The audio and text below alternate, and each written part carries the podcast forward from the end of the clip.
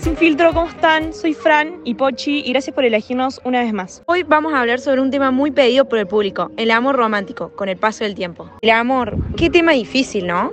Fue cambiando tanto con el tiempo.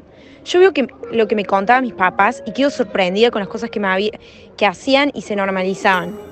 Esa imagen clásica del hombre y la mujer, el hombre era el típico fortachón, trabajador y el que manejaba y controlaba la relación.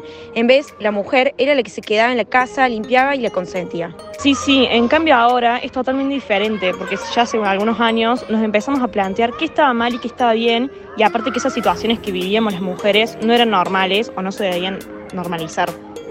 Por ejemplo, las típicas frases cliché como el amor duele, es celoso porque te quiere, no te pongas eso porque provocas a los otros. O también, por ejemplo, así se visten las putas, vos sos mía, perdón que te trate mal, pero vos me provocas, no vas a salir así.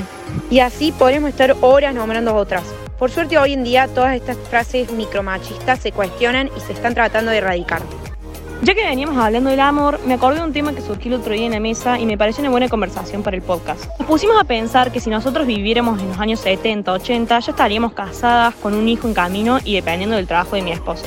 En cambio ahora, cada uno es libre de elegir su futuro, con quién se quiere casar, a qué edad, si tener hijos o no, si quiere trabajar y si quiere ser independiente o no. Es algo que admiro mucho de esta época, que hayamos podido modificar lo que parecía inmodificable, aunque todavía hay mil cosas más por cambiar, pero bueno, es un proceso que lleva su tiempo y que no todos quieren participar. ¿Y ustedes qué opinan? Díganos sus opiniones en Instagram o en los comentarios de la página. Nos quedamos sin tiempo para hablar, pero si quieren en el próximo episodio profundizamos más. Nos vemos, gentuza. Chao gente, nos vemos.